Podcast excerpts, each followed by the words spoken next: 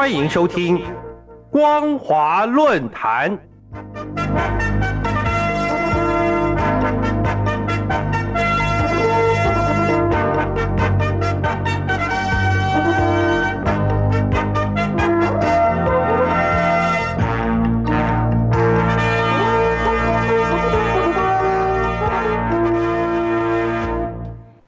各位听众朋友，大家好，欢迎收听今天的光华论坛，我是兰玲。今天要谈论的主题是，希望中共二十大能端出具体可行的牛肉政策。距离十月十六号中共召开第二十届全国党员代表大会的日子越来越近，大家都心知肚明。习近平在换届之前，早就已经不顾外界看法。运用自己的势力修改党章，确保能继续连任，成为继毛泽东之后的第二位任期达到第三任的国家领导人。大陆民众与全球华人虽然对习近平寄予厚望，但同样也对他的独裁性格、如何面对目前世界经济衰退与中国外交困境，以及是否能够打开一条血路。再创昔日中国崛起的荣光，保持着怀疑的态度。习近平既然打破任期限制，代表他将会缴出特别的成果，才能让大家心服口服。为了尊重民意，中共自四月十五号到五月十六号展开了征求网民意见的活动，民众可以透过人民日报、新华社以及央视官网、新闻客户管道。以及一个叫做“学习强国”的学习平台开设的专栏提出建议。根据新华社报道，共收集到网民建议超过八百五十四万两千条。对此，习近平表示，党的二十大是党和国家政治的大事，针对党的全国代表大会相关工作，在网络上征求意见，是全党全社会为国家发展。民族复兴贡献计策的一种有效方式，也是民主的体现，引发广大干部和群众的热情关注、积极参与，提出了许多具有建设性的意见和建议。承办单位要认真研究、充分吸收。在二十大前，针对相关工作在网络上征求意见，是中共史上破天荒的头一遭。这么做。无疑是在消除民众对习近平违反邓小平规矩的不满，同时从他的心腹不断造神，喊出确立习近平为党中央核心、全党核心的地位，他是时代呼唤、历史选择、民心所向，以及自党十八大以来，习近平洞察时代风云，创立了新时代中国特色的社会主义思想。为推进民族复兴伟业提供了科学行动指南等言论，还将习核心、习思想这两个确立加入党章内，可以看出，习近平的第三个任期将面对内外险恶环境，因此必须借由修改党章，在制度上获得保障，让他不会因为决策失误而翻船，进而撼动他的领导权威。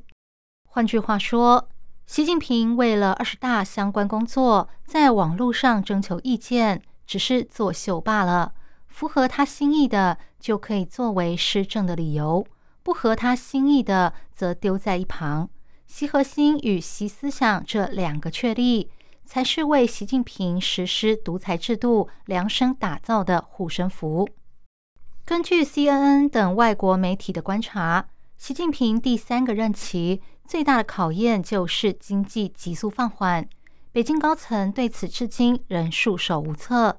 美国耶鲁大学教授史蒂芬·罗奇指出，中共当局今年初宣布经济成长目标为百分之五点五，但根本不可能达成，光是能达到百分之四就已经很不错了。全球财经评论方面的权威彭博社。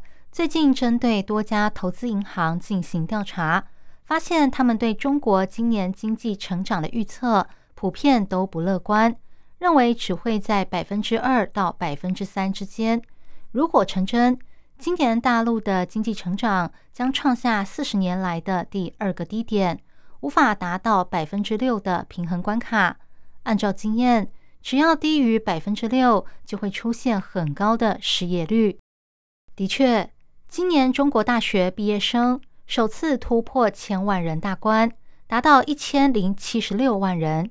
受到疫情冲击的产业供应链，也因为罕见的大干旱，导致缺电情况更加恶化，外商纷纷撤离，使青年的失业率创下百分之十九点九的历史新高。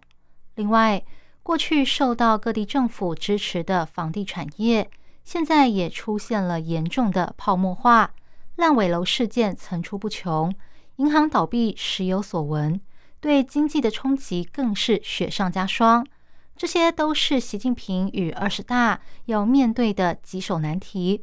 如何有效解决疫情，更是当务之急。耶鲁大学教授史蒂芬·罗奇曾经指出，中共荒谬的疫情清零政策会持续对国内带来冲击。《纽约时报》则形容中共的疫情清零政策是一场卡夫卡式的表演。强制要求十四亿中国人参与的政治活动，目的在达到比西方国家更低的感染率和死亡率，以便宣传中共的制度优势。但这么做也会影响正常的经济运作。因此，中国欧盟商会主席伍特考曾经写信给中共中央、国务院，建议他们放弃清零政策，进口有防护力的西方疫苗。稳定投资环境，但这项建议似乎言者谆谆，听者渺渺，并没有起到任何作用。由此可以看出中共偏执僵化的思想。在美中角力越演越烈，范围从贸易战、关税战到科技战，以及全球各国担心中共霸权的危害，串联成围堵中国的统一战线后，不但影响到市局的稳定。也让中国陷入经济与外交困境，距离习近平的中国梦只会越来越远。很多事情就像一块硬币，都有正反两面，不能过于极端。历史上，王莽、王安石等人变法失败，都是因为空有理想，没有顾虑到可行性，结果注定失败。就像被誉为中国国防科技始祖园丁的于大为博士所说。当官不能高高在上，必须实地去看、去了解。中国数千年集权统治累积下来的做事方法，现在都不适用，一定要改。主政者更要明白，你不是在做官，而是在服务人民。只要能行得通，就是福国利民的好政策。希望习近平与他的团队都能够深刻体会。在二十大端出具体可行的牛肉政策，别让大陆民众与世人失望。以上是今天的光华论坛，今天分享的主题是希望中共二十大能端出具体可行的牛肉政策。我是兰陵，感谢您的收听，我们下次再会。